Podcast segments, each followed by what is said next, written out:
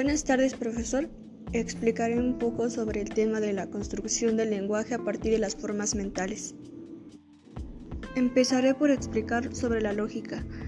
La lógica tiene una relación con otras ciencias, como es la, con la teoría del conocimiento, por ser el resultado de un proceso lógico. De igual forma, también la tiene con la gramática por la expresión verbal la psicología por el pensamiento, el materialismo por las consideraciones entre la realidad material.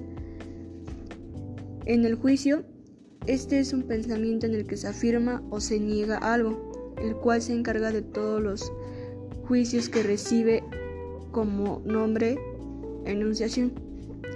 Cuando forma parte de un razonamiento se le, denomina preposición, que este es cuando se niega o afirma algo.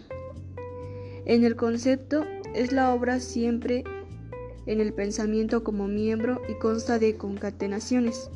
Su función es la distinción de un objeto con respecto a otros.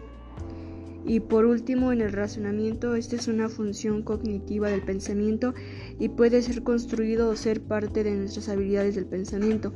Este igual es una forma de razonamiento elemental donde el cual se presenta una conclusión y una premisa.